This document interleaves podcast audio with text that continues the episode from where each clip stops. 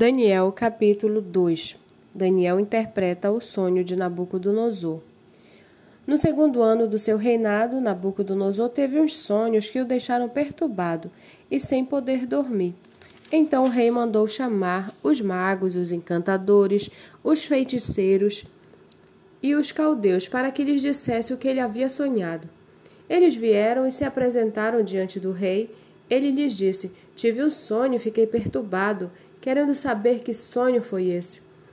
Os caldeus disseram ao rei em aramaico: Que o rei vive eternamente, conte o sonho a estes seus servos e daremos a interpretação. Mas o rei respondeu aos caldeus: Uma coisa é certa: se não me contarem o sonho e a sua interpretação, vocês serão despedaçados e as casas de vocês serão reduzidas a ruínas. Mas se me contarem o sonho e a sua interpretação, vocês receberão de mim dádivas, prêmios e grandes honras.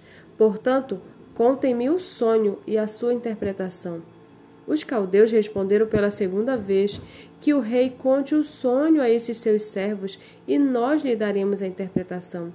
O rei respondeu: Bem, percebo que vocês estão querendo ganhar tempo, porque sabem que o que eu disse está resolvido, isto é, se não me contarem o sonho, vocês todos receberão a mesma sentença. Vocês combinaram dizer essas palavras mentirosas e perversas na minha presença, esperando que a situação mude.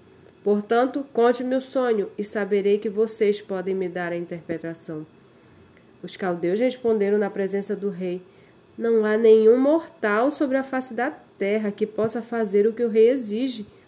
Nunca houve um rei por maior e mais poderoso que fosse, que tenha exigido semelhante coisa de um mago, encantador ou caldeu. Isso que o rei exige é difícil e não há ninguém que possa revelar diante do rei, a não ser os deuses, e estes não moram entre os mortais. Ao ouvir isto, o rei ficou tão irado e furioso que mandou matar todos os sábios da Babilônia. Saiu o decreto segundo o qual os sábios deviam ser mortos, foram buscar também Daniel e seus companheiros para que fossem mortos. Então Daniel, com cautela e prudência, foi falar com Arioque, chefe da guarda do rei, que tinha saído para matar os sábios da Babilônia. Daniel perguntou a Arioque, encarregado do rei: Por que esse decreto do rei é tão urgente? Então Arioque explicou o caso a Daniel. Daniel foi falar com o rei para pedir que lhe desse tempo e ele revelaria ao rei a interpretação. Então Daniel foi para casa e explicou a situação a Ananias, Misael e Azarias, seus companheiros, para que pedissem misericórdia ao Deus do céu sobre este mistério, a fim de que Daniel e seus companheiros não fossem mortos com o resto dos sábios da Babilônia. Então, o mistério foi revelado a Daniel numa visão de noite. Daniel bendisse o Senhor, Bendisse o Deus do céu, dizendo: Bendito seja o nome de Deus de eternidade a eternidade, porque dele é a sabedoria e o poder, e ele quem muda o tempo e as estações, remove reis e estabelece reis.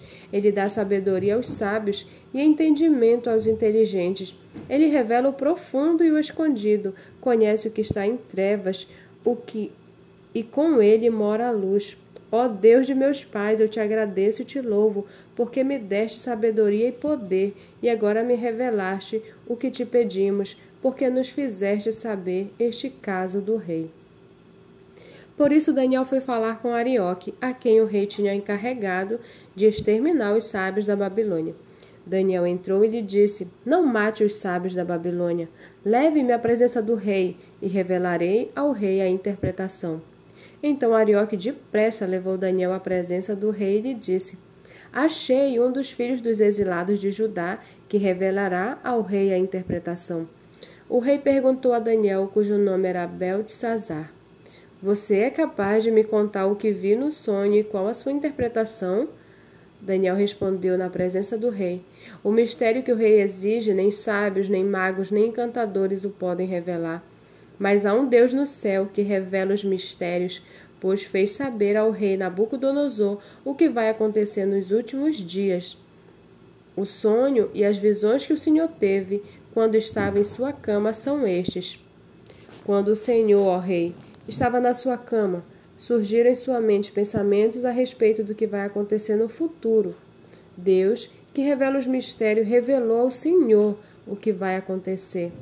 Quanto a mim, este mistério me foi revelado não porque existe em mim mais sabedoria do que em todos os outros homens, mas para que a interpretação fosse revelada ao rei e para que ele entenda o que passou pela sua mente.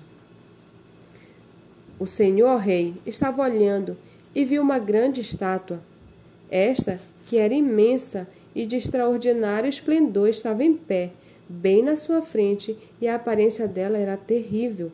A cabeça era de ouro puro, o peito e os braços eram de prata, o ventre e os quadris eram de bronze, as pernas eram de ferro e os pés em parte de ferro, em parte de barro.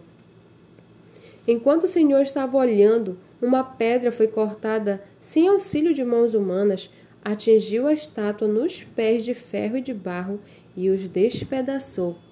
O ferro, o barro, o bronze, a prata e o ouro foram despedaçados ao mesmo instante e se fizeram como a palha nas eiras do verão, no verão. O vento os levou e deles não se viu mais nenhum vestígio, mas a pedra que atingiu a estátua se tornou uma grande montanha que encheu toda a terra. Este é o sonho, e também a sua interpretação diremos ao rei. O Senhor Rei, que é Rei de Reis, a quem o Deus do céu conferiu o reino, o poder, a força e a glória, em cujas mãos foram entregues os filhos dos homens, onde quer que eles habitem, e os animais do campo e as aves do céu, para que dominasse sobre todos eles. O Senhor, ó Rei, é a cabeça de ouro. Depois do Senhor se levantará outro reino inferior ao seu, e um terceiro reino de bronze que terá domínio sobre toda a terra. O quarto reino será forte como o ferro pois o ferro quebra e despedaça tudo. Como o ferro quebra todas as coisas, assim esse reino fará em pedaços e destruirá todos os outros. Quanto aos pés e os dedos dos pés que o Senhor viu, que eram em parte de barro de oleiro e em parte de ferro, isso significa que esse será um reino dividido. Contudo, haverá nele alguma coisa da firmeza do ferro, porque o Senhor viu o ferro misturado com o barro. Como os dedos dos pés eram em parte de ferro e em parte de barro, assim por um lado o reino será forte e por outro será frágil. Quanto ao ferro misturado com o barro que o Senhor viu, isto significa que procurarão se misturar por meio de casamentos, mas não se ligarão um ao outro, assim como o ferro não se mistura com o barro. Mas nos dias desses reis, o Deus do céu levantará um reino que jamais será destruído e que não passará a outro povo. Esse reino despedaçará e consumirá todos esses outros reinos, mas ele mesmo subsistirá para sempre. Assim como o rei viu que do monte foi cortada uma pedra sem auxílio de mãos humanas, e ela despedaçou o ferro, o bronze, o barro, a prata e o ouro, o grande Deus revelou ao rei o que vai acontecer no futuro Certo é o sonho e fiel é a sua interpretação. Então o rei Nabucodonosor se inclinou e se prostrou com o rosto em terra diante de Daniel. Ordenou que oferecessem a Daniel uma oferta de cereais e incenso. O rei disse a Daniel: Certamente o Deus que vocês adoram é o Deus dos céus e o Senhor dos reis. Ele é quem revela os mistérios pois você foi capaz de revelar este mistério. Então o rei engrandeceu Daniel e lhe deu muitos e grandes presentes. Ele o pôs como governador de toda a província da Babilônia. Também o fez chefe supremo de todos os sábios da Babilônia. A pedido de Daniel, o rei pôs Sadraque, Mesaque e Abednego como administradores da província da Babilônia mas Daniel permaneceu na corte do rei.